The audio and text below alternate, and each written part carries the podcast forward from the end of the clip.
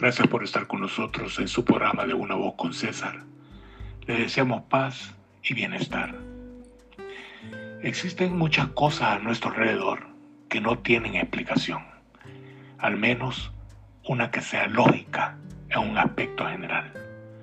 Una de ellas es el efecto Mandela. El efecto Mandela se refiere a una situación en la que una gran masa de personas cree que ocurrió un evento cuando no fue así.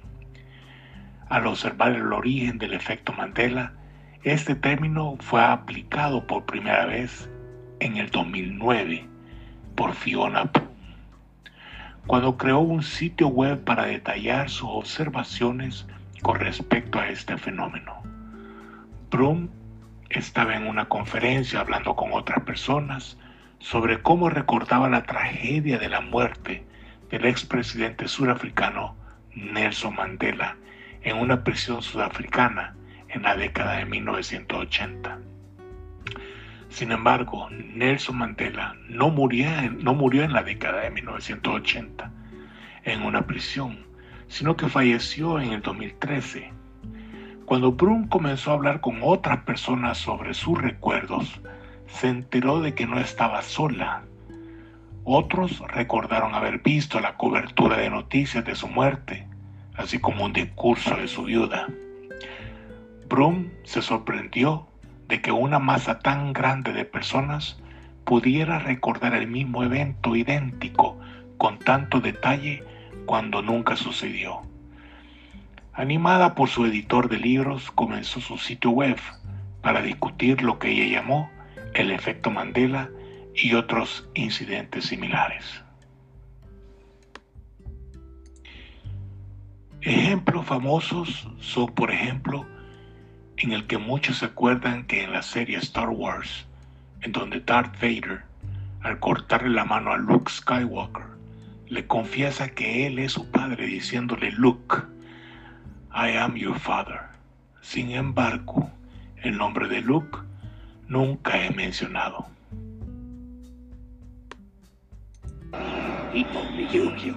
No. I am your father.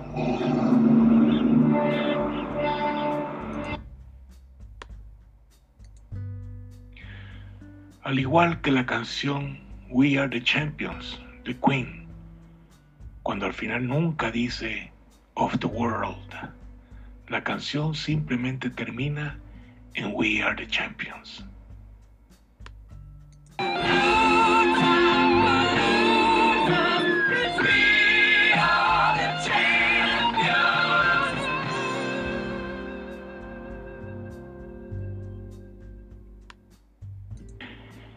O en Blancanieves con Mirror, Mirror on the Wall cuando en realidad dice Magic Mirror on the Wall. Magic mirror on the wall. Who is the fairest one of all? O personas que se preguntaron a dónde está Nueva Zelanda en relación con Australia. Si miras un mapa, verás que está al sureste del país. Sin embargo, hay una comunidad de personas que afirman recordar que Nueva Zelanda está al noreste en lugar del sureste. Una posible explicación es el tener una memoria alterna o memoria falsa a través de los medios de comunicación o a través de experiencias con otras personas o grupos. La otra explicación es que existen realidades alternas que de alguna manera se entrelazan con la que vivimos y lo que pasa en otra realidad queda impregnada en la memoria de ciertos grupos y hacen de esa realidad la realidad en la que existen. ¿Alguna vez has experimentado un déjà vu?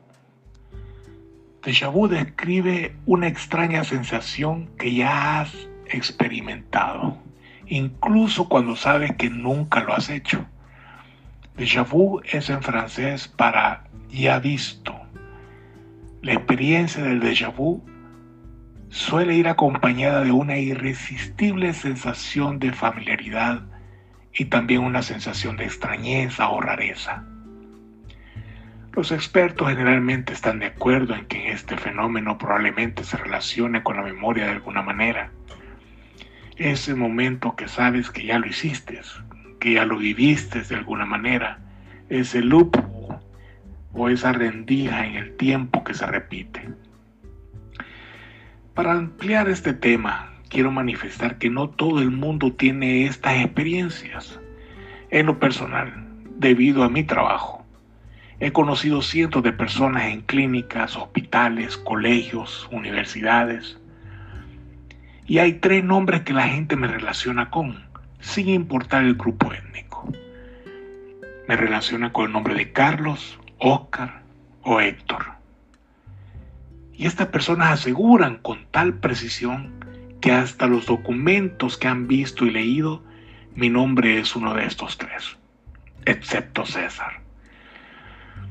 Otra experiencia es que un día en el colegio, una chica me llamaba en el pasillo, volteé a ver y me abrazó y me besó y me dijo, César, ¿cómo has estado? Sucede que fui novio de esta chica en mi país natal. Anduve tres meses con ella y de repente me desaparecí del mapa sin decirle nada. No tengo huella en mi, memoria de ella en lo absoluto y me contó de lugares, de amigos en común, del cual por cierto no tengo memoria de ellos tampoco. Es como de alguna manera mi memoria borró por completo los tres meses de relación que anduve con esta chica. Compartimos teléfono y nunca le hablé, nunca me habló y jamás la volví a ver en el colegio por el resto del año y medio que me quedaba para la graduación. Simplemente se desvaneció. De forma coloquial, de mofa, burla o gresca, alguien pudiese replicar que pasé un tiempo alcoholizado o en otra forma de diversión, cuando en realidad no gusto del alcohol o de alguna droga.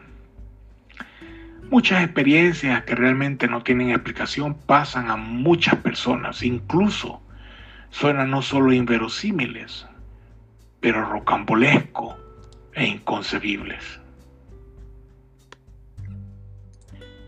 No quiero entrar en detalles de la teoría de las cuerdas, física cuántica o, o mecánica cuántica, que ponen en duda la realidad en la que vivimos pero la verdad es que existen enigmas tan profundos a nuestro alrededor que es imposible lograr una explicación lógica, al menos para el potencial de nuestra mente actual. Enigmas como el Arca de la Alianza, la Atlántida, fantasmas, ovnis, la conexión de la mente con el cuerpo, el cerebro humano, las pirámides, el Puma Punco en Bolivia, las esferas en Costa Rica, Kobleki Tepa en Turquía, Stonehenge en Inglaterra. Nuestra realidad es un conjunto de vibraciones y energía, y simplemente nuestros sentidos nos muestra una ilusión. Después de todo, los sentidos humanos son falibles. Lo que la gente cree que percibe en realidad es filtrado y procesado por el cerebro para construir una visión útil del mundo. Normalmente este filtrado es útil ya que permite a la persona clasificar información importante y manejarnos así en nuestro entorno. Por ejemplo, el dinero en realidad consiste en trozos de papel pero esos papeles representan algo más valioso. Los trozos de papel tienen el poder de la vida y la muerte, pero no valdrían nada si la gente no creyera en su poder.